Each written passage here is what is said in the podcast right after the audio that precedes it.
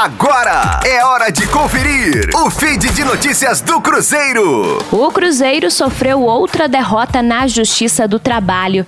Depois de Kaká receber sentença favorável de mais de 235 mil reais, foi a vez de Rafinha ter um veredito a favor na ação que move contra o Clube Celeste. A condenação foi arbitrada em 750 mil reais ao Cruzeiro.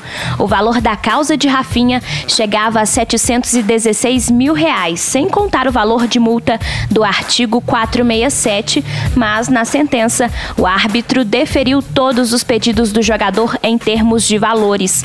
A justiça, entretanto, descartou o pedido de tutela de urgência por parte de Rafinha para bloqueios de valores de contas do Cruzeiro.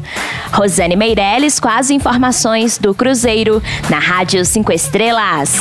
Fique aí! Daqui a pouco tem mais notícias do Cruzeiro. Aqui, Rádio 5 Estrelas.